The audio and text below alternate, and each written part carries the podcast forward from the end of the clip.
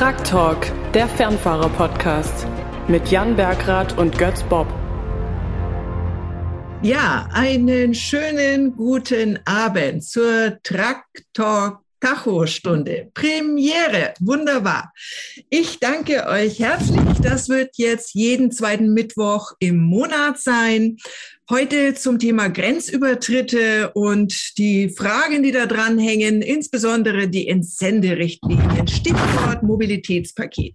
Durch die Sendung führt Jan Bergrath, den kennt ihr ja alle, er moderiert das wieder ganz wunderbar. Götz Bob ist der Experte rings ums Mobilitätspaket und was da handwerklich alles zu bemängeln ist, weiß er auch sehr gut. Und dann haben wir einen ganz tollen Fahrer, den Sven Acker, für Booktransporte MAN Deluxe führt er. Nein, TGX natürlich. er hat schon 1,3 Millionen Kilometer auf dem Buckel. Mein Name ist Christina Petters. Ich bin hier und bearbeite die Fragen und bringe die dann mal rein. Ähm, kommentiert, hm, stellt kluge Fragen, wenn es geht. Immer sachlich, immer freundlich und wir nehmen die dann mit rein. Und ich übergebe mal an Götz, Jan und Sven und tschüss. Ja, vielen Dank, Christina Petters. Danke für die Einführung. Ja, die erste Tachostunde mit freundlicher Unterstützung von VDO. Hallo Sven, hallo Götz, auch meinerseits. Sven, erzähl mal kurz, Hektik wieder heute, ne? Wo stehst du? Äh, ich bin jetzt in Trento, also Italien. Ja. Bin noch unterwegs südlich nach Bergamo. Ja, da fahre ich ja nachher noch hin, wenn wir hier fertig sind. Ich habe noch fast drei Stunden Fahrzeit übrig. Und am Brennerober, da ist seit ja, gefühlt halbes Jahr oder so ist Baustelle, ist direkt an der Grenze, am Grenztunnel ist einspurig. Und jetzt logischerweise durch den Urlauber Ferienverkehr viel los. Und heute Morgen, irgendwann heute Vormittag, äh, hat es da einen Unfall gegeben. Da war über zwei Stunden lang Vollsparung. Und das hat sich jetzt zurückgestaut auf 13 Kilometer. Und da habe ich zweieinhalb Stunden gebraucht, bis ich dann durch war. Gott sei Dank, ja. zum Glück noch durchgekommen. Ja, ja, das ist ja bei der Sendung mit Fahrern ist immer so heute, äh, wir haben schon den einen oder anderen, der es im Stau gestanden hat. Aber du hast es geschafft. Danke, Sven. Aber nochmal, dein altes Auto hatte so viel gelaufen. Du hast jetzt den super neuen MAN TGX mit richtig viel PS. Und, genau. Äh, äh, mein altes Auto hat 800.000 Kit. Also ich habe jetzt in meiner gesamten Laufbahn jetzt 1,3 Millionen. Genau. Der, der äh, alte hat jetzt 810 und der neue jetzt mittlerweile 21.000. Also da ist jetzt erst die sechste Woche. Da folgt hoffentlich noch einige Kilometer. Götz, worüber sprechen wir heute? Wir sprechen über die Entsenderichtlinie, die ja am 2.2.22 mehr oder weniger in Kraft getreten ist. Und da müssen alle Fahrer was tun. Erzählt uns doch einfach mal, bitte. Ja, wir sprechen eben über alle Themen, die mit diesen Grenzübertritten zusammenhängen. Ähm, das heißt, wir haben nicht nur das Entsenderecht, äh, das jetzt hier mit dranhängt, sondern auch die Kabotagevorschriften. Das heißt, ähm, es sind verschiedene Themen aus dem Mobilitätspaket, die jetzt eben im Februar Geltung erlangt haben. Und ähm, für alle oder für einige dieser Themen äh, achtet es der Gesetzgeber als interessant zu wissen, wann der einzelne Fahrer mit seinem Fahrzeug über welche Grenze gefahren ist. Und ähm, ja, deshalb müssen die Fahrer das jetzt eben seit diesem äh, berühmt-berüchtigten 2. Februar aufzeichnen. Sven, du hast das immer gemacht. Du warst einer der Ersten, der aus dem Bereich Italien, Schweiz äh, erzählt hat. Hat sich denn daran viel geändert? Was ist dein Eindruck? Wer macht's, wer macht's nicht? Also, ja, wie schon mal gesagt, äh, an der Schweizer Grenze kann ich es ja nicht nachvollziehen, weil da muss ja ein Zollhof eh halten. Da sehe ich es ja, oder wie gesagt, kann man ja nicht nachvollziehen, wer es eingibt oder nicht. Aber zum Beispiel Deutschland, Österreich oder Österreich, Italien am Brenner, sage ich mal, sind grob 50 Prozent, wo durchfahren und die anderen 50 Prozent machen es. Ja. Und aber von den 50 Prozent, wo es machen, wieder bestimmt zwischen 60 und 70 Prozent, wo ja jetzt nicht mittel auf der Autobahn, aber eben halt auf dem Standstreifen unmittelbar danach haltet mittel im Weg. Ja. Also nicht unbedingt toll. Und das kommt, lieber Götz, von der Problematik, weil eigentlich keiner weiß, wo er genau umstellen muss. Ja, es Wie ist halt schon. Die, bitte? Wie ist die genaue Definition? Ja, es ist recht scharf formuliert in der Rechtsgrundlage, also äh, direkt an der Grenze oder an dem nächstmöglichen Haltepunkt. Und ja, viele sind da sicherlich immer noch, also wir, wir leben jetzt ja immerhin schon gut zwei Monate mit dem Thema, aber ja, bis sich manche Dinge einschleifen, dauert es dann eben doch einige Monate, wie wir jetzt wieder merken. Ja, und offensichtlich ähm, sind viele da einem gewissen Druck ausgesetzt. Ob der jetzt oder wo der herkommt, weiß ich auch nicht, aber die reagieren dann darauf, dass sie eben sofort äh, an der Grenze sich ähm, auf den Standstreifen stellen. Und ähm, das ist ja jetzt von mehreren Seiten ja, dargestellt worden, also von Behörden letztlich oder auch von den Mitgliedstaaten, von der EU-Kommission, dass es eben nicht äh, darum geht, das sofort zu machen an der Grenze, sondern eben, wie es heißt, am nächstmöglichen Halteplatz. Und der kann dann halt im Zweifel auch mal äh, mehrere Kilometer, äh, im Zweifel eine halbe Stunde später erst äh, kommen. Also gerade wenn wir an Situationen denken, dass wir eine Bundesstraße haben oder eine Landstraße, wo jetzt eben erstmal nichts großartig passiert im Sinne von Rastplätzen, von Haltemöglichkeiten, äh, legaler Art sozusagen. Ja, dann muss der Fahrer erstmal fahren, fahren, fahren und dann irgendwann wird er eben diese Grenz, diesen Grenzübertritt dokumentieren können. Ja, aber diese Information, wer muss die eigentlich dem Fahrer geben, auch um das mal klar zu machen? Wer hat die Unterweisungsaufgabe, dem Fahrer zu sagen, was er tun muss? Ja, das ist äh, nicht verwunderlich, dass das immer der Unternehmer der hat dann seine Verantwortlichkeiten dort an der Stelle, kann die zum Teil weitergeben. Ähm, das wird in jedem Unternehmen mehr oder weniger gleich organisiert sein, dass es halt jemanden gibt, der für die Fahrer verantwortlich ist. Und ähm, der wird es dann ja, im Zuge von Unterweisungen und Schulungen weitergeben müssen. Also was jetzt zum Beispiel ähm, in dieser Richtlinie, die das Entsenderecht neu äh, regelt, diese 20.057, da steht auch explizit drin nochmal, dass der Unternehmer sicherstellen muss, dass sich die Fahrer über diese Vorschriften informieren. Ja, das ist jetzt natürlich eine etwas krude Formulierung, weil äh, ich würde mir schon wünschen, dass man das so interpretiert und liest, dass der Unternehmer verpflichtet ist, äh, für die Schulung der Fahrer zu sorgen. Und wir kennen das ja schon seit Jahren im Bereich Fahrtenschreiber. Äh, das ist auch nicht durch die 165.14 nochmal neu eingeführt worden. Da ist es nur nochmal konkreter gefasst worden. Aber alle Fahrer werden diesen Artikel 33 kennen, äh, in dem eben drinsteht, dass der Fahrer, der Unternehmer sicherzustellen hat, dass der Fahrer diesen Fahrtenschreiber bedienen kann und ihn korrekt betreibt. Und dazu gehört auch die Erfassung dieser Grenzübertritte jetzt eben. Sven, wie hast du dir das denn beigebracht oder wer hat dich darauf hingewiesen? Also im Grunde genommen habe ich äh, durch Facebook äh, davon erfahren. Allerdings muss ich sagen, auch recht kurzfristig. Also es war vielleicht drei, vier Wochen vorher, wo das mhm. Thema mal aufkam. Also ich habe davor wirklich noch nie was davon gehört, muss ich ehrlich zugeben. Ja, ja das, ist, das ist ja ein Problem. Das, ja, das zu machen, es ist wirklich kein Aufwand. Also, ja. Wie läuft es denn ganz normal? Erklär doch mal ganz kurz, was du machen musst. Ich, ich kann das auch kurz live demonstrieren, so ist es. Zu, de, zu dem sind wir ja beweglich. Ja, super. Also, sprich, äh, wenn man fährt, kurz halten, warten, bis äh, der Tacho umspringt vom Lenkradsymbol auf Arbeitszeit äh, oder auf Pause, ist egal. Und dann einfach nur äh, Display, Eingabe Fahrer 1, Beginn Land, wie es bei mir in Italien. Ein bisschen weiter rüber, Sven. Ist jetzt so besser? Ja, ja so super. Okay, da fangen wir nochmal an.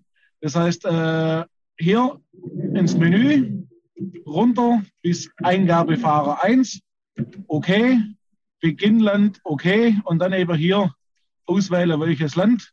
Bei mir jetzt Italien, ich bin ja schon in Italien, ich habe es auch vorher gemacht an der Grenze. Und dann nur auf OK bestätigen und das war's. Also Zeitaufwand 10 Sekunden. Länger dauert Super. Aber Götz, das normale wenn du den Tag beendest, dann musst du weiterhin deine Eingabe Ende Land eingeben, oder?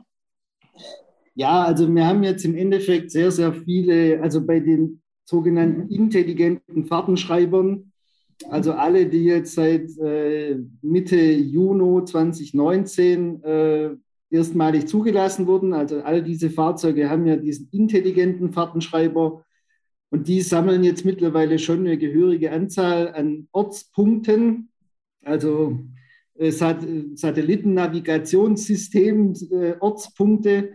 Und ähm, ganz richtig, zu Beginn und am Ende des Arbeitstages muss der Fahrer dieses Land eingeben. Dann wird bei diesen Geräten ein Ortspunkt gesetzt.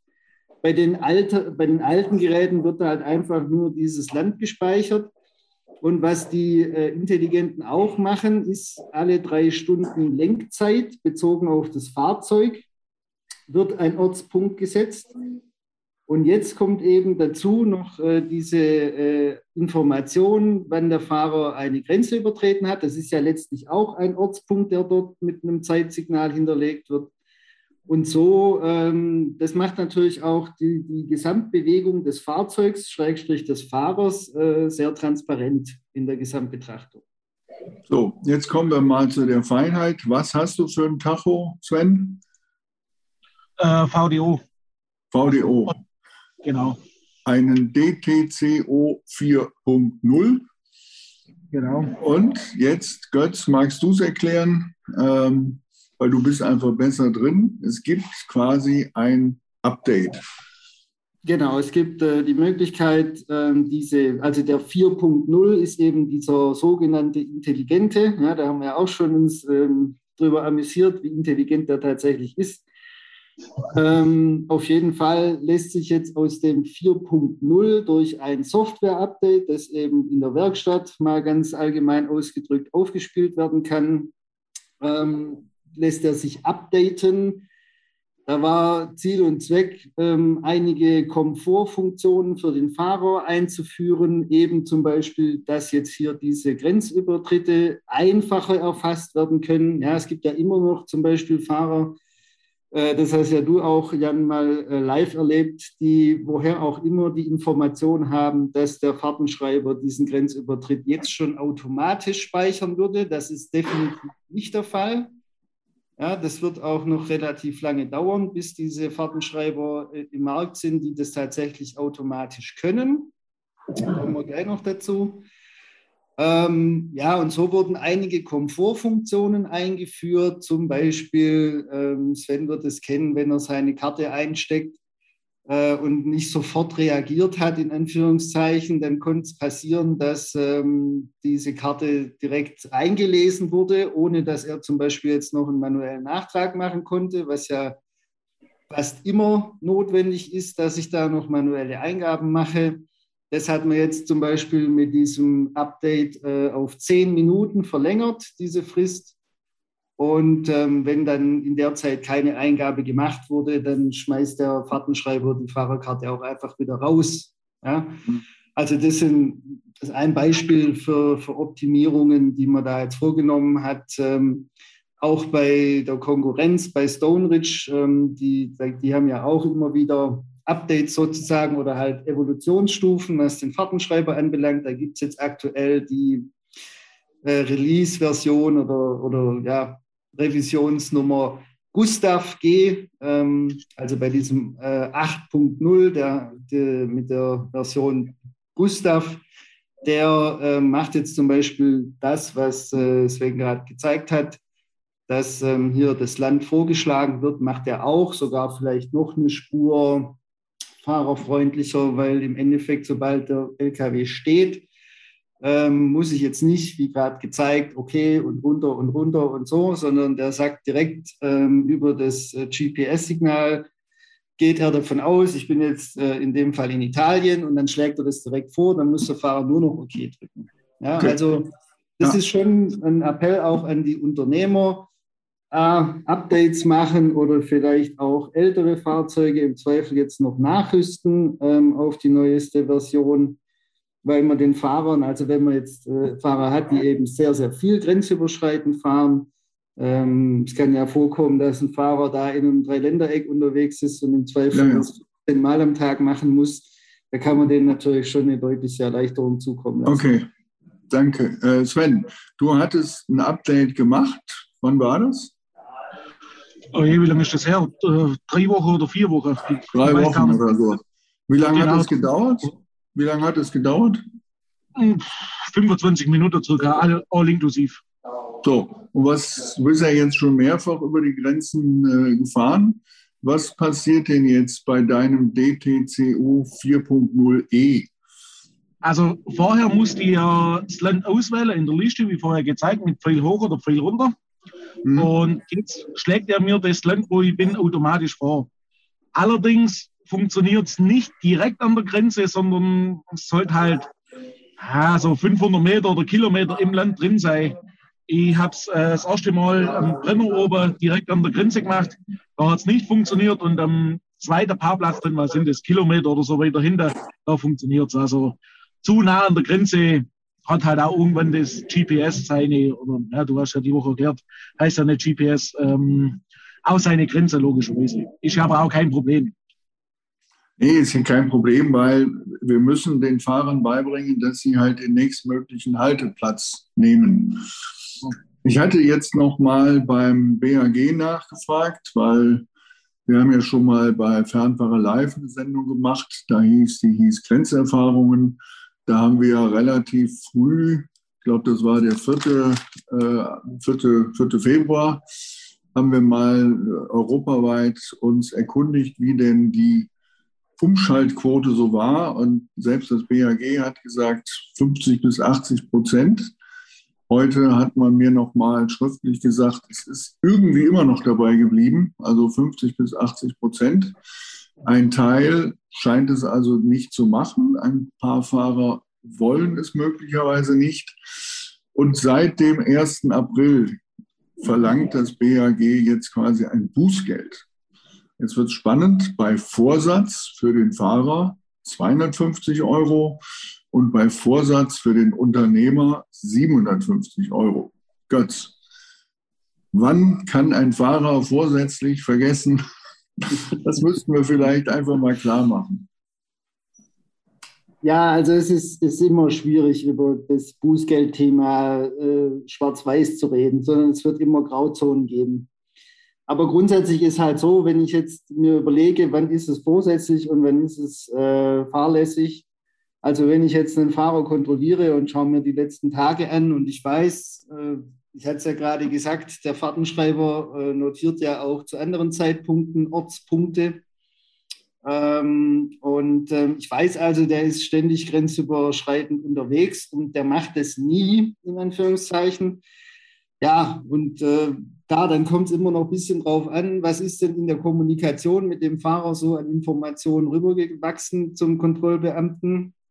Äh, die guten Fahrer wissen ja, dass sie sich da sehr bedeckt halten gegenüber einem Kontrollbeamten. Aber wenn der dem jetzt auch noch sagt, äh, was, äh, nö, das interessiert mich nicht, äh, ja, ich habe das mal gehört, aber warum soll ich das machen? Ja, ich mache ja dann Endeland und Beginnland, das reicht doch.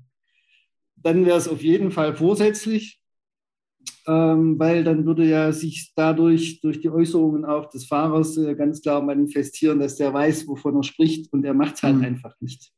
Mhm. Ganz anders wäre der Fall, äh, wenn jetzt das Wenn direkt hinter der Grenze kontrolliert werden würde und der Kontrollbeamte sieht, ja klar, der hat es jetzt die letzten Tage oder die letzten vier Wochen äh, immer akribisch gemacht und jetzt hat er es gerade eben vergessen.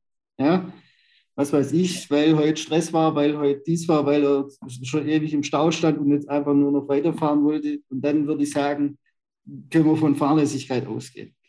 Aber das wird immer eine einzelfallgetriebene Geschichte sein. Ja, uns ist ja wichtig aufzuklären über das Thema und eben sicherzustellen, dass alle Fahrer das ähm, ja, spätestens äh, nach dem heutigen Tage wissen, dass sie das zu tun haben.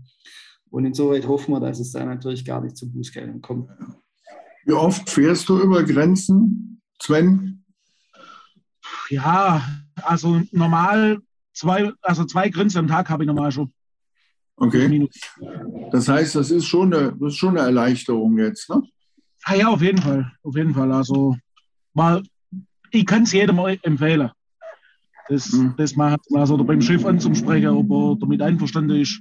Also ist eine tolle Sache. Wirklich tolle der, Sache. Der Chef war sofort einverstanden, ne?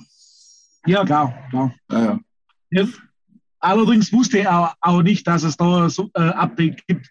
Also, ja, vielleicht schauen uns ja auch der ein oder andere Unternehmer zu. Götz, wie ist denn der Wissensstand bei den Unternehmern über das ganze Thema? Du bist ja mit vielen Unternehmern in Kontakt.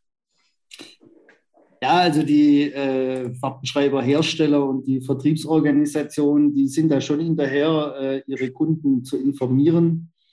Ähm, jetzt wissen wir natürlich gerade auch, dass äh, viele Unternehmer andere Sorgen umtreiben, ähm, akut mit der, mit der Krise äh, hoch zwei sozusagen, also nicht nur Corona und Konsorten, sondern jetzt auch noch verschärfter Fahrermangel im Zweifel und äh, Dieselpreis etc. Also ganz erklärbar ist es mir nicht, weshalb es jetzt noch nicht in der Fläche angekommen sein sollte. Ich meine, wir reden auch schon seit Monaten über dieses Thema.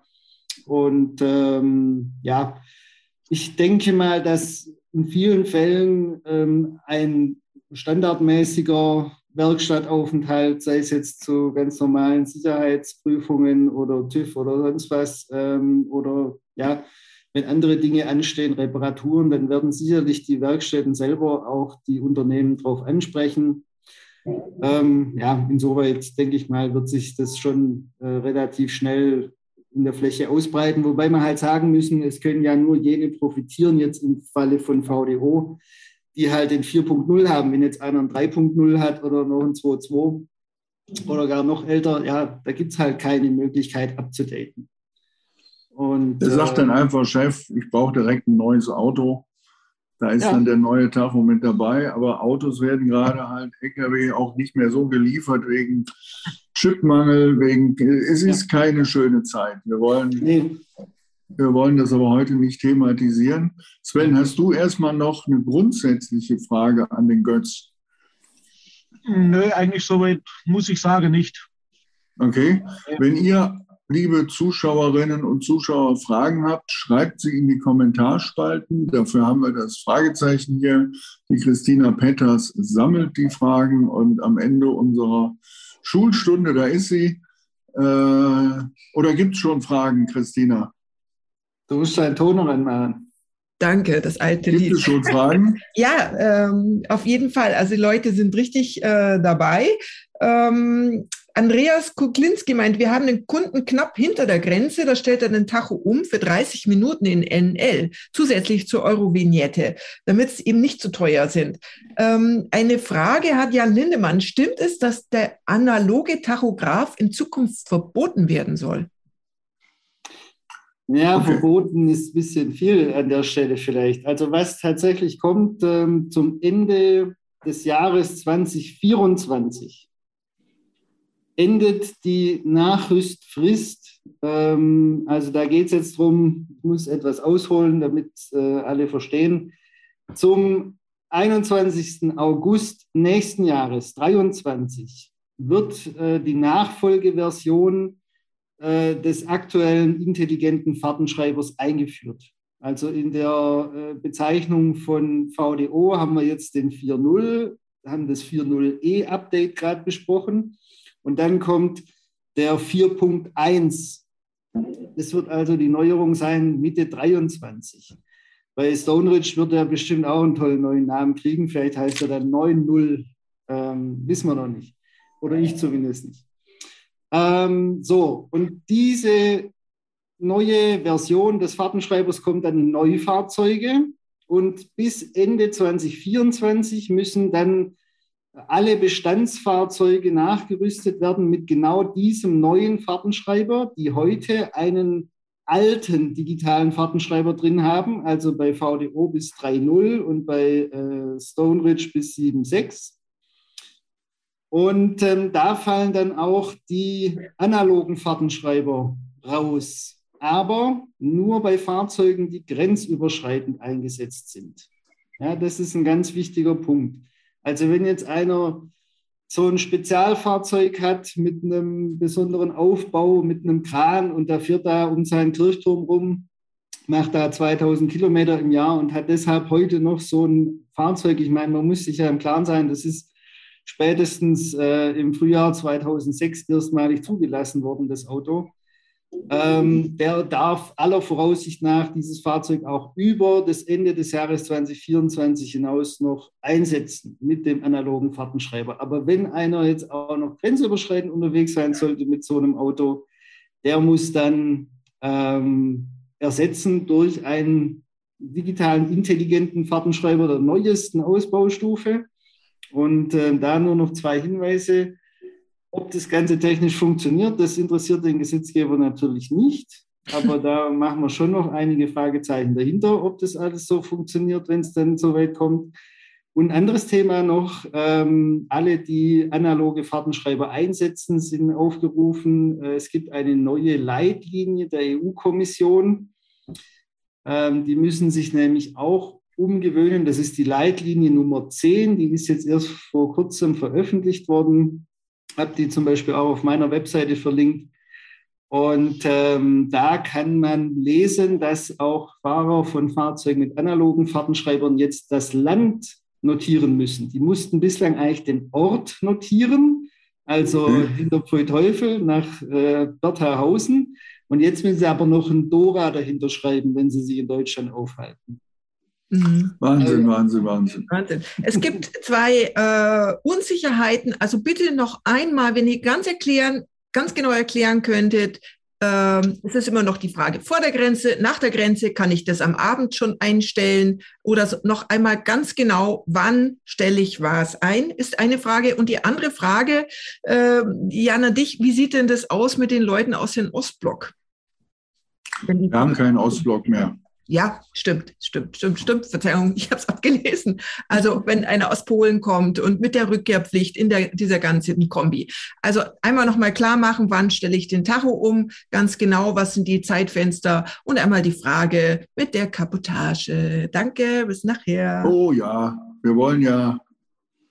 So, gut. Also nochmal bitte, wer wann wo ja. umstellen muss. Also ich, ähm, ich lese es mal aus dem Gesetzestext vor aber ich erkläre es dann auch nochmal. Also ab dem 2.2.22 gibt der Fahrer das Symbol des Landes ein, in das er nach Überqueren einer Grenze eines Mitgliedstaates einreist. Also nach Überqueren der Grenze. Und zwar zu Beginn seines ersten Halts in diesem Mitgliedstaat. Ja, zu Beginn meines ersten Haltes in diesem Mitgliedstaat nach der Grenze. Und dann der, der erste Halt erfolgt auf dem nächstmöglichen Halteplatz an oder nach der Grenze. Genau, und das haben wir vorhin ja schon mal gesagt. Und selbst wenn der 30 Kilometer entfernt ist, äh, es ist halt die Frage, einem BAG-Beamten kann man das sehr wahrscheinlich sagen. Es gab keinen. Äh, wir haben leider noch keine Rückmeldungen. Also meines Wissens steht das BAG auch nicht an der Grenze und guckt, sondern die kontrollieren das, wenn sie eben zum Beispiel Kabotage oder Entsenderichtlinie, wobei Entsenderichtlinie kontrolliert ja nicht das BAG, das macht ja der Zoll. Ähm, ja, und jetzt kommen wir zu dieser Frage der Mitbewerber aus den mittel- und osteuropäischen Ländern. Ähm, die haben dieselbe Pflicht. Äh, nach meinen Rückmeldungen, Sven, das hast du ja bestätigt, sie machen es sehr, sehr, sie machen es, aber das sind halt, glaube ich, die, die sich tatsächlich dann auf den Standstreifen stellen. Insbesondere Warnung an der A61 wurde mir gestern nochmal zugetragen, weil die neue Umgehung um Venlo, da gibt es halt keinen Parkplatz und es ist wie immer Information. Ähm, das BAG hat aufgeklärt. Sie werden nicht alle aufklären, aber ähm, die sind genauso betroffen und ja, die Kontrolle obliegt dann im Land dem BAG und wie du gesagt hast, die werden dann feststellen, hat er jetzt immer mal wieder das Land verlassen und es gemacht oder nicht. Denn eigentlich dürfte das BAG ja die Mautdaten dazu nutzen. Eigentlich. Jetzt vielleicht, das ist auch etwas, was unsere Leser und vom Fernfahrer und auch unsere Zuschauer immer wieder interessiert. Wir wollen die komplette Freigabe der Mautdaten. Das hat es, das gibt es so nicht, aber was haben wir konkret? Ja, also einfach nochmal kurz zum geeigneten Halteplatz. Also hier sowas, das ist jetzt verschwommen hinter mir und hinter Jan, aber das ist ein geeigneter Halteplatz. Und jede wirkliche Parkbucht sozusagen, aber eben nicht der ähm, Nothaltestreifen äh, am Rande der Straße. Das ist äh, ganz simpel letztlich äh, zum Ausdruck zu bringen. Und ähm, ja, was soll ich jetzt auf deine Frage antworten, Jan? Ich, äh Nein, die Frage war ja, ähm, oder beziehungsweise das ist nochmal meine Anmerkung, das BAG darf ja seit Oktober im grenzüberschreitenden äh, Verkehr zum Abgleich auch die Mautdaten hinzufügen. Aber dazu habe ich auch eine Geschichte geschrieben. Das BAG nutzt das also als Backup. Mhm. Das heißt, wenn Sie bei einer Kontrolle feststellen, dass etwas nicht stimmt, dann greifen Sie auf die Mautdaten zurück. Da sitzt aber niemand in Köln und guckt die Mautdaten an und sagt, oh, da fährt jetzt einer über die Grenze. Den müssen wir kontrollieren. Das nochmal. Ja, ein Beispielsfall wäre gerade bei dem Thema Kabotage, äh, könnte man das anwenden, wenn man, man weist ja über Frachtbriefe letztlich nach, wie man in den ja. Tagen äh, und im Zweifel Wochen Beförderungen durchgeführt hat. Und da äh, ist Papier natürlich geduldig beziehungsweise fälschungsanfällig. Und wenn jetzt tatsächlich einer mit einem älteren Fahrzeug unterwegs ist, das eben, was wir vorhin beschrieben hatten, mit Satellitenpunkten und so weiter noch nicht ausgestattet ist, fahrtenschreiberseitig, ja, dann ließe sich es eben äh, aufgrund dieser Fahrtenschreiberinformationen und ähm, dieser Frachtbriefinformation im Zweifel nicht eindeutig nachvollziehen, was hat er die letzten Tage gemacht.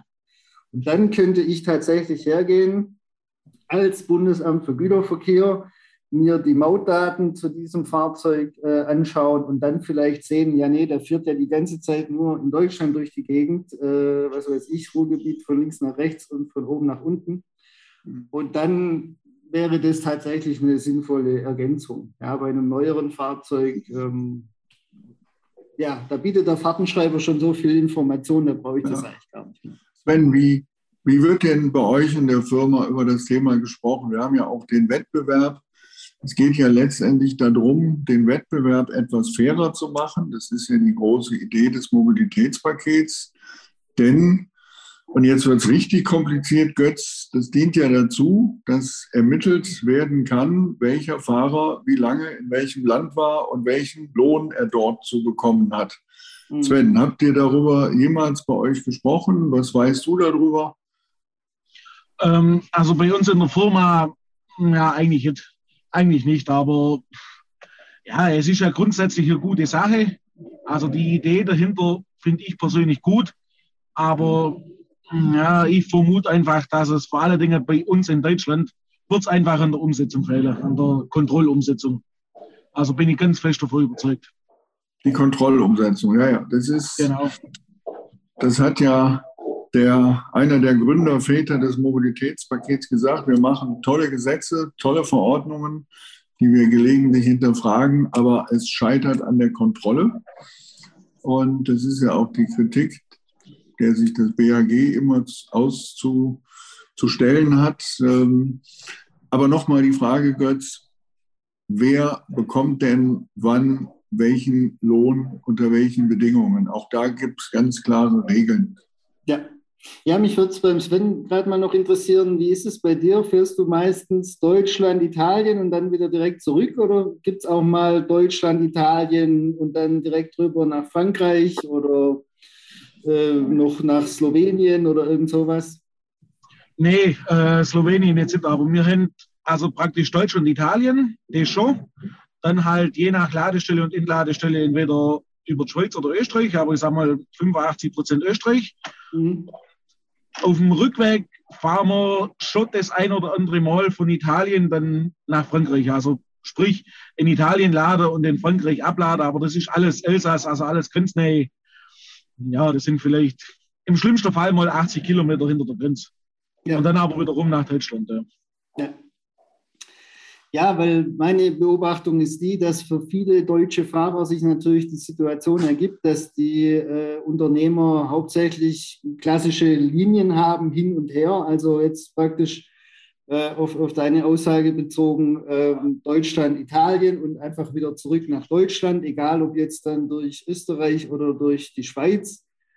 Ähm, bei solchen Beförderungen, und da ist es zum Beispiel auch noch möglich, zusätzliche B- und oder Entladungen vorzunehmen. Ähm, also wenn man jetzt ähm, einfach über den Brenner durch Österreich zurückfährt, könnte man jetzt auch noch äh, in Österreich was äh, entladen oder was aufnehmen zusätzlich. Das wären dann alles noch sogenannte bilaterale Beförderungen und da gäbe es jetzt auch gar keinen Anspruch auf einen wie auch immer gearteten österreichischen oder italienischen Mindestlohn, wobei das für dich, Sven, sicherlich auch äh, nicht attraktiv wäre, ähm, plötzlich auf äh, österreichisches Mindestlohnniveau zu fallen, sozusagen. Aber wir müssen es ja im europäischen Kontext betrachten. Und ähm, auch da für dich, Sven, die, der, der Punkt, wenn dann tatsächlich mal die Fahrt ansteht, eben von Italien nach dem Entladen dessen, was du aus Deutschland dorthin befördert hast, und dann eine direkte Fahrt nach äh, Frankreich, dann wäre es natürlich so, dass du bei diesen Fahrten äh, entsendet wärst. Das heißt, da musst du auch darauf äh, achten, dass du dann die entsprechende Entsendemeldung vorlegen kannst aus diesem neuen äh, Portal, dieses sogenannte Portal. Ja, und dann müsste sich dein Arbeitgeber noch darum kümmern, dass du die äh, entsprechende Entlohnung auch erhältst. Also auch in dem Beispiel sehe ich keinen Ansatzpunkt dafür, äh, davon ausgehen zu können, dass da was angepasst werden müsste. Äh, wenn, dann könnte es nur nach unten angepasst werden und das ist nicht möglich. Ähm, aber halt, wenn jetzt ein Fahrer, was weiß ich, aus Rumänien äh, daherkommt und eben zu dortigen Lohnverhältnissen beschäftigt ist, dann hat er natürlich den Riesenvorteil jetzt, dass er dann nach französischen, italienischen, deutschen ähm, Beschäftigungs- und Entlohnungsbedingungen ja, seine Arbeit erbringen würde. Und das wird kontrolliert vom Zoll.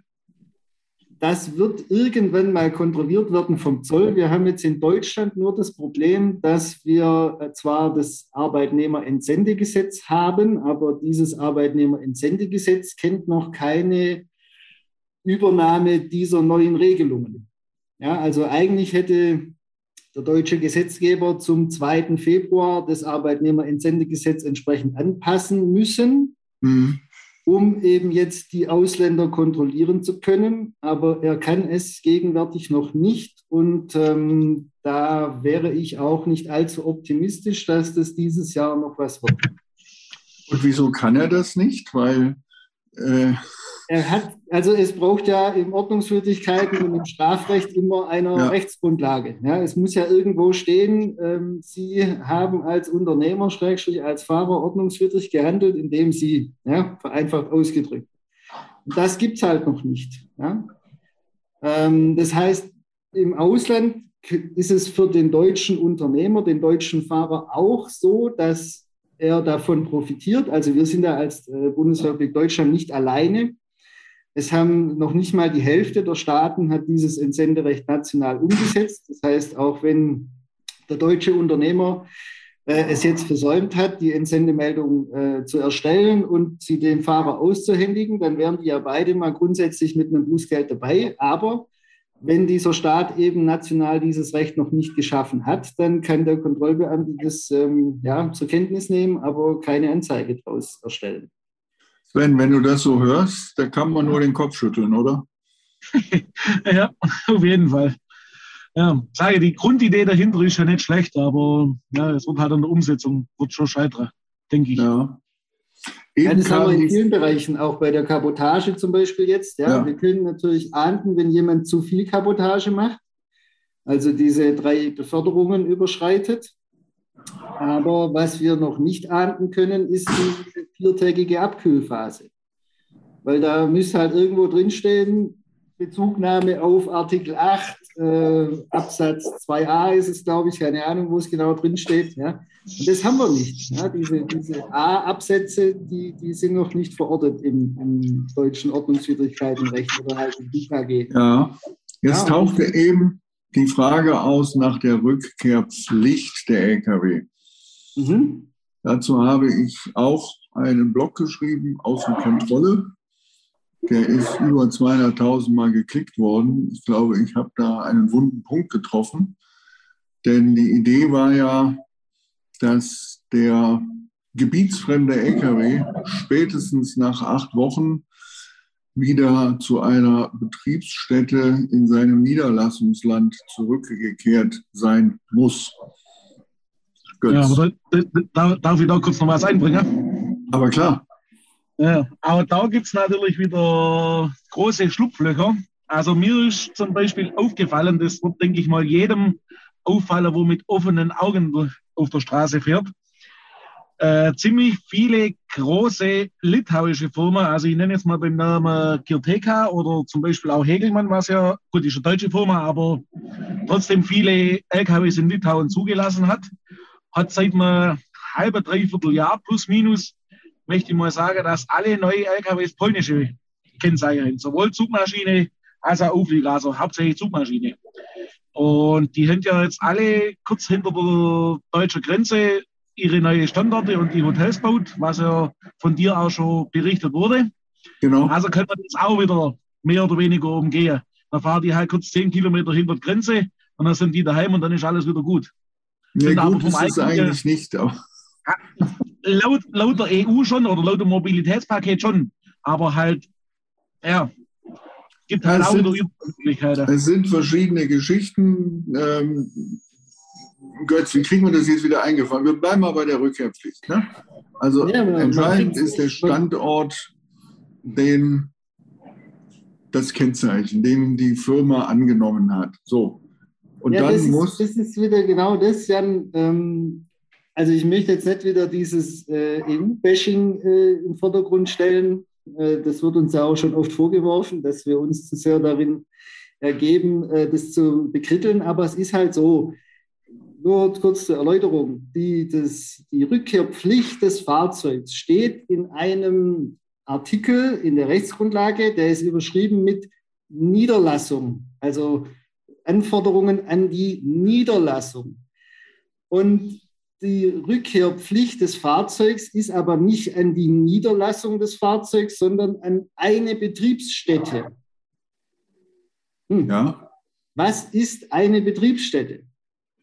Kann das ein äh, angemietetes Zimmer in einem Wohngebäude sein. Im Heimatland aber. Im Heimatland. Aber es muss eben, also wenn ich jetzt äh, ein großes Land wie Polen habe und ich sitze in der Mitte, ich glaube, Warschau ist ziemlich in der Mitte, ähm, ist auch egal, ja, dort ist meine Niederlassung. Aber dann mache ich halt eine Betriebsstätte direkt hinter der Grenze, wie wir es ja gerade gehört haben. Ja, das heißt, ja. da spare ich mir schon mal 250, 500 Kilometer, je nachdem. Ist ja gut, also können wir ja nur froh sein für die Umwelt, wenn weniger äh, Lkw ohne Auftrag durch die Gegend fahren, sagen wir es mal so allgemein. Aber das sind diese Schwächen dieser Gesetzgebung oder halt das, was da rausverhandelt wurde. Und ähm, ja, die Differenz zur politischen Kommunikation dann. Ja, was hat man jetzt erreicht, was hat man jetzt verändert ähm, und was ist denn äh, der real existierende Mobilitätspaket-Zustand. Äh, Darüber sprechen wir. Und deswegen nochmal diese Rückkehrpflicht, die ist am 21. Februar in Kraft getreten. Und das ist nicht leicht, nicht schwer auszurechnen. Der, es kommt darauf an, welche Tage man nimmt, aber es ist zumindest 18. oder 20. muss der LKW dann, ich sag mal, in Bulgarien oder in Rumänien sein, um mal ganz weit zu nehmen. Und dann haben wir wieder diese Sonderregelung im kombinierten Verkehr, weil der kombinierte Verkehr wurde ja nicht in die Kabotageregel übernommen. Da hat sich Deutschland dagegen entschieden. Und jetzt haben wir den unglaublichen Zustand, dass in den ganzen Binnenhäfen, in den Terminals äh, am Rhein, in Neuss, in Duisburg, in Herne stehen 40, 50 Zugmaschinen von großen Logistikern. Und ich war vor zwei Wochen dort. Ich habe mit Fahrern gesprochen, die sagen, nö, unser Auto steht das ganze Jahr. Die fahren einmal im Jahr nach Hause zur Hauptuntersuchung, falls die Hauptuntersuchung nicht äh, gleich äh, in den Hafen kommt. So. Und die müssten jetzt vor Ostern quasi sich so langsam auf den Weg machen, äh, um dann in Bulgarien und Rumänien aufzuschlagen. Und dann müssen Sie, und das ist der Hinweis an das BHG, dann müssen Sie ja jeden Grenzübertritt im digitalen Tacho eintragen. Dann müssen Sie einmal kurz einchecken und dann fahren Sie wieder rum. Und ich habe das BAG gebeten, ob sie denn mal nach Ostern kontrollieren, ob das der Fall ist. Und mhm. man hat sich noch etwas vorsichtig geäußert. Aber das ist tatsächlich die Geschichte. Das bedeutet, wenn du so einen Rundlauf hast, Rumänien, zehn Tage, zwölf Tage oder so, wenn man sich da an die längeren Ruhezeiten hält, ähm, dann fehlen irgendwo diese Lkw natürlich im Hafen. Und ja, ja. das ist das Hauptproblem jetzt zu Ostern. Die bekannte, die, die bekannte Heimreise vieler polnischstämmiger Fahrer äh, zu Ostern oder auch aus anderen Ländern. Und jetzt kommt äh, diese Rückkehrpflicht des Fahrzeugs, wenn man sie nicht schon vorher erfüllt hat, würde sie genau jetzt zu Ostern greifen. Und das ist schon eine, eine sportliche Geschichte. Ja. Wir werden das verfolgen. Christina. Genau, äh, Horst Lier hat eine, äh, folgenden Fall, da hätte er gerne eine Sichtweise. Ein deutsches Fahrzeug, deutscher Fahrer, eine Tour Dortmund-Arras oder Ara, ich weiß nicht genau. Keine Kapotage, keine Entsendung. Danach eine Umfuhr Arras-Louvre beim Flughafen Charles de Gaulle. Diese müsste nach Entsendung sein, ist gleich Kapotage. Danach geht's wieder zurück nach Dortmund, wo die Umfuhr wieder, äh, wieder beginnt ist richtig, dass dieses nicht geht. Vier Tage Abkühlphase, weil nun das Fahrzeug, äh, das, das Fahrzeug Frankreich, wo die Kapotage durchgeführt wird, verlassen wurde. Habt ihr das verstanden? Dieser Ort Arras, ist der in Frankreich oder ist der in Rumänien? Das weiß ich nicht. Nee, Arras ist das weiß ich nicht. Oder? Das weiß ich. Frankreich? Frankreich. Ist Frankreich? Ja. ja, ich denke, weil, weil hier steht Louvre äh, ähm, beim Flughafen. Okay, also ähm, erstmal unter entsenderechtlichen Themen, da fährt äh, Deutschland-Frankreich, ist ein bilateraler Transport, ist keine Entsendung. Dann werden diese Güter ausgeladen.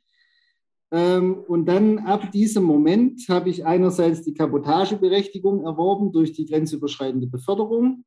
Äh, und in dem Moment endet auch meine bilaterale Beförderung im entsenderechtlichen Kontext.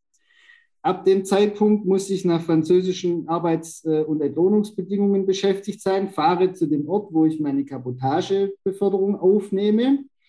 In diesem Zeitraum, bis ich die abgeliefert habe, bin ich, äh, wie gesagt, entsendet, weil Kabotage ist immer Entsendung. Dann wird diese Kabotage abgeladen und wenn ich dann das Land beladen oder leer verlasse. Meine, bei leer kann man noch mal streiten, weil dann lebt ja die Kabotageberechtigung erstmal noch fort, weil ich darf ja leer in ein anderes Land fahren, könnte dort noch mal Kabotage machen könnte in dem Fall wieder nach Frankreich zurückkehren, leer und dort die dritte Beförderung machen, aber ich will es jetzt nicht unnötig verkomplizieren. Also wenn ich dann die Kabotage entladen habe in Frankreich am Louvre oder wo es war und dann Frankreich beladen verlasse, dann beginnt auf jeden Fall ähm, auch nach dieser einen Kabotagebeförderung diese Abkühlphase, was äh, den, das Hoheitsgebiet der Republik Frankreich anbelangt. Und dann darf ich eben vier Tage lang, also ab dem Folgetag, vier Tage lang nicht nach Frankreich einfahren. Aber ich muss auch noch gucken, ob diese vier Tage nur vier Tage sind nach der EU-Verordnung 1182 aus 1971, weil die besagt, dass jede Frist von mehr als zwei Tagen mindestens zwei Arbeitstage umfassen muss. Und wenn das jetzt an Ostern der Fall wäre, könnte es sein, dass die Viertagesfrist auch sechs Tage lang ist. Schütz, das macht dir Spaß. Ne? Und das Mobilitätspaket hat in extremem Maße dazu beigetragen, die Vorschriften einfacher und klarer und interpretationsfreier zu gestalten. Sven, möchtest du mal Disponent sein, um das zu entscheiden? Äh, nö. Nö. Nee, nee. Ich mag lieber das, was man zu mir sagt. Das ist einfach. Ja, aber Götz, jetzt mal ganz ehrlich, wir beschäftigen uns ja jetzt wirklich sehr intensiv schon sehr lange damit. Aber wer soll denn da wirklich wer soll das denn tatsächlich verstehen? Ähm, es ist, es ist nicht mehr zu verstehen. Ich habe vorhin kurz erwähnt, dass es die Leitlinie Nummer 10 jetzt gibt, ja. die mir als Fahrer Informationen dazu liefert, äh, wo ich das Land zu erfassen habe auf einer Tachoscheibe. Ja, und da gibt es jetzt drei verschiedene Möglichkeiten, wo ich dieses Länderkürzel hinschreibe. Und die sind aber gestuft. Also ich darf die Option 2 nur wählen, wenn die Option 1 nicht greift und die 3 natürlich nur, wenn 1 und 2 nicht greifen. Wem auf der ganzen Welt ist damit geholfen, wenn ich eine extra Leitlinie im Umfang von fünf Seiten brauche, um klarzumachen, wo ich auf einer Tachoscheibe ein Land zu erfassen habe? Das ist mir nicht äh. mehr begreifbar zu machen. Und deshalb habe ich vorhin gesagt, das real existierende Mobilitätspaket, das ja, es ist ja. eine gewisse Verzweiflung, weil alle haben sich so drauf gefreut. Es wurde ja auch verkauft aus Brüssel heraus. Äh, es wird alles besser. Sven, wenn du jetzt, äh, wir haben jetzt, wann, wann ist die erste? Am 21. August 2020 sind ja die Änderungen der Sozialvorschriften äh, in Kraft getreten mit dem Verbot der regelmäßigen wöchentlichen Ruhezeit im Lkw. Haben wir auch schon drüber gesprochen, werden wir sicherlich auch nochmal machen. Aber Sven, hast du den Eindruck, dass sich irgendwas im Straßenverkehr geändert hat? Äh, du sprichst ja auch unterwegs mit Kollegen. Äh, ist, das, ist das ein Thema? Ja, schon, aber also wirklich was geändert hat sich nicht. Also sehe ich nicht so. Also ich finde das alles noch gleich wie vorher. Ja. Weil, ja. Auch da sind wir wieder beim Thema mit der Kontrollumsetzung. Zumindest bei uns. Das sind halt ja. nicht Belgien. so, ich weiß nicht, gibt es noch Fragen, Christina? Ja, also heute sind die Leute wirklich äh, sehr dabei. Also eine konkrete Frage von Bernd Hohenstein. Darf man im Transit ohne B- oder Entladung durch ein Land nur für das die Abkühlphase gilt? Ja. Okay. Die Abkühlphase ist nur ein Verbot von Kabotage.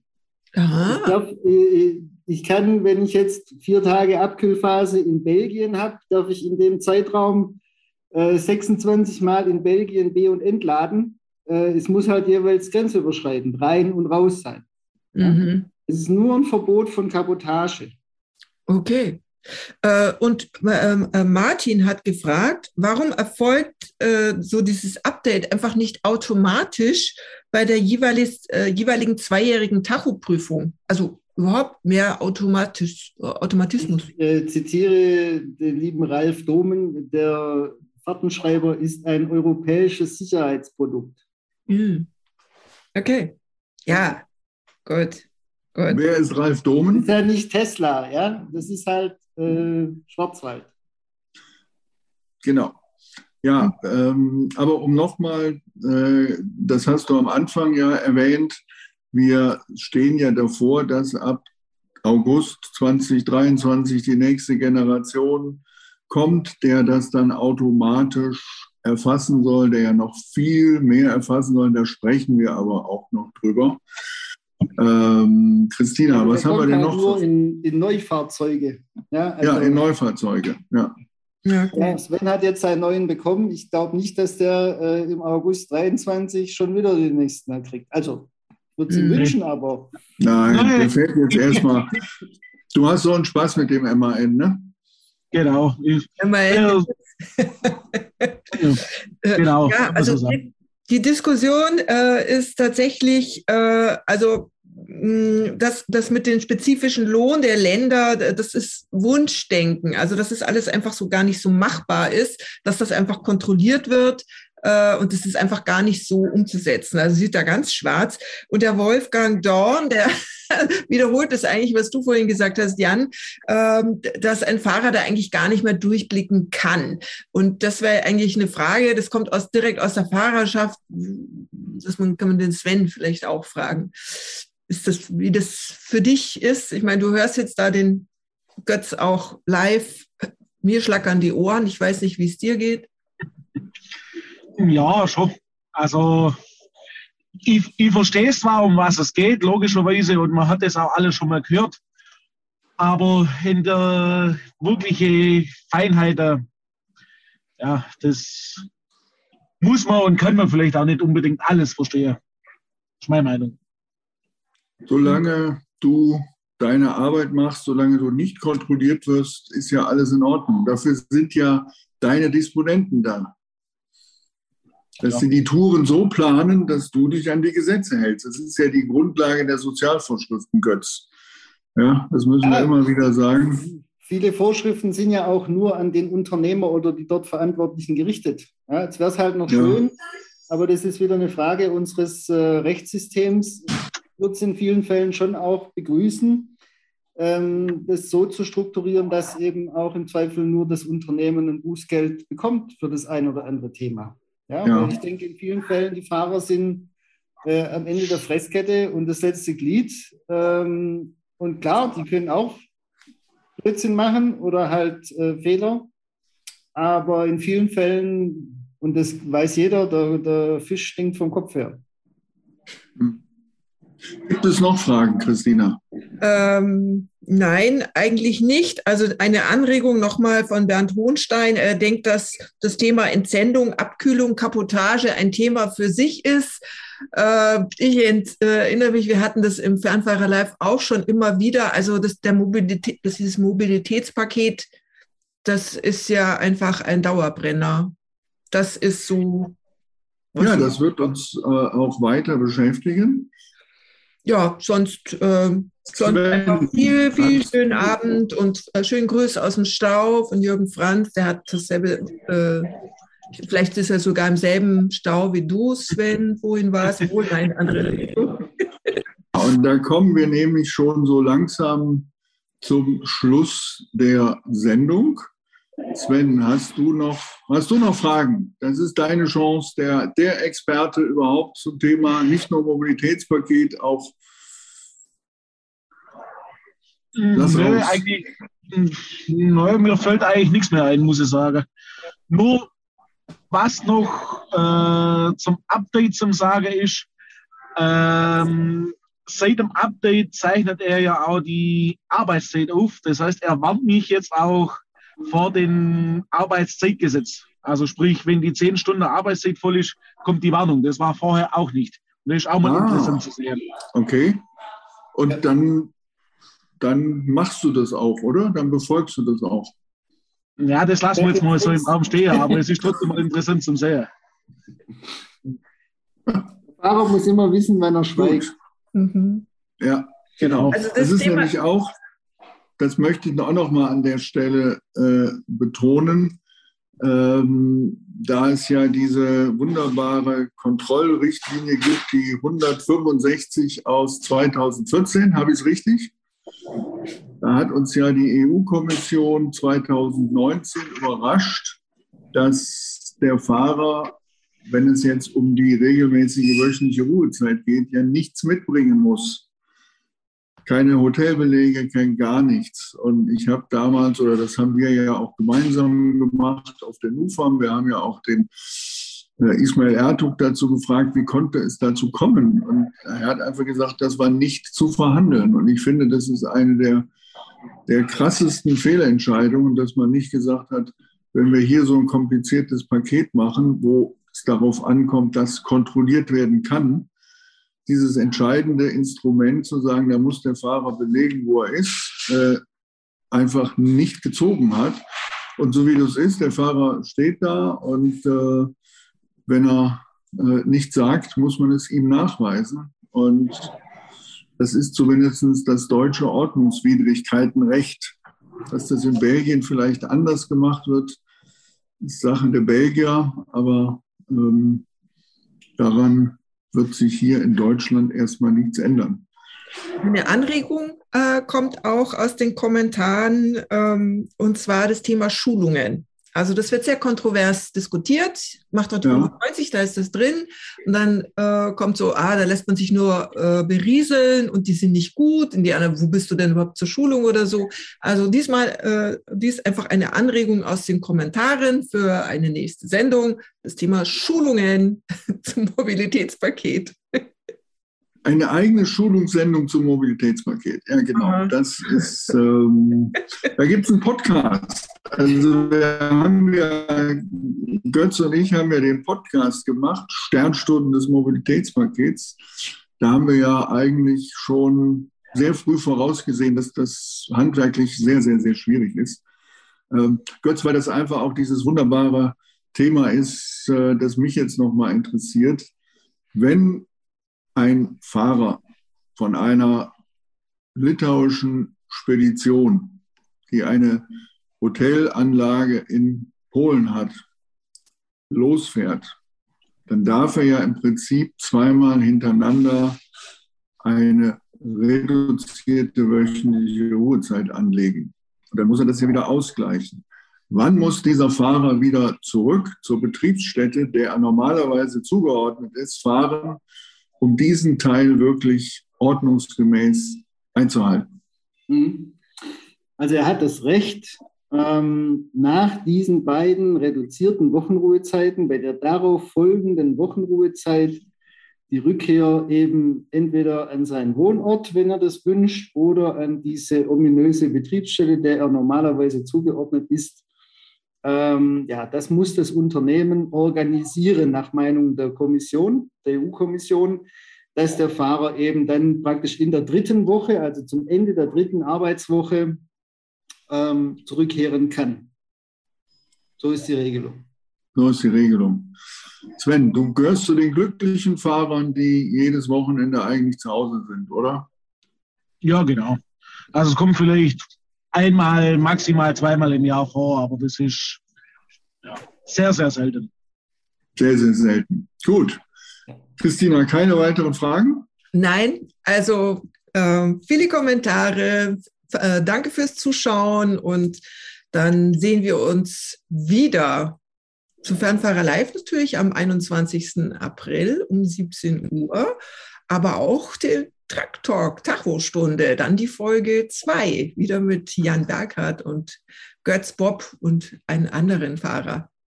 Götz, machen wir einen schönen Cliffhanger. Worüber sprechen wir in der zweiten Folge? Mhm. Ähm, wir haben uns rausgesucht, dass wir über die Sonderregeln sprechen. Ähm, das ist einmal Artikel 12, also was Sven heute im Zweifel hätte ziehen müssen, wenn er noch länger im Stau gestanden wäre, dass er noch weiterfahren kann. Da gibt es eine Neuregelung für die Rückkehr auch am Wochenende, über die wir sprechen. Und dann haben wir als zweite Sonderregel noch den Artikel 9 aus der 561. Da geht es um äh, Zeiten, die aufzuzeichnen sind, wenn ich äh, zu meinem Fahrzeug äh, gereist bin, äh, das woanders stand, ähm, als es das eigentlich tun sollte. Und da haben wir zum Beispiel auch diese faire Zuggeschichte drin, die ja äh, am Brenner auch mal äh, vielleicht zur Anwendung kommen kann. Ähm, ich mache da persönlich immer Fragezeichen dahinter, aber ist egal. Wir sprechen auch über faire Zug. Und ähm, genau, das machen wir am 11. Mai, äh, wenn alles planmäßig läuft und ähm, wieder um 18 Uhr. Der Sven fährt bestimmt unheimlich gern mit der Rola, oder? Zum Glück nicht. Einmal bisher in meine elf Jahre jetzt einmal. Und deshalb reicht. Das war genug. Okay.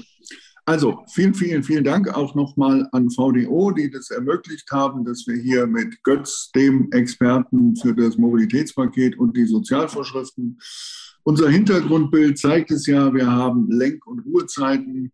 Wir haben das zusammengefasst äh, in einem schönen Bild. Danke auch an die Grafik des ETM-Verlags, dass Sie das alles auch so schön für uns vorbereitet haben. Danke an Christina für die Fragen. Das ist sehr erleichternd, wenn man das als Blog tatsächlich äh, herausholt. Sven, vielen, vielen Dank, dass du trotz Stau teilnehmen konntest. Vielen, vielen Dank. Ja, Götz, was bleibt zu sagen? Mobilitätspaket.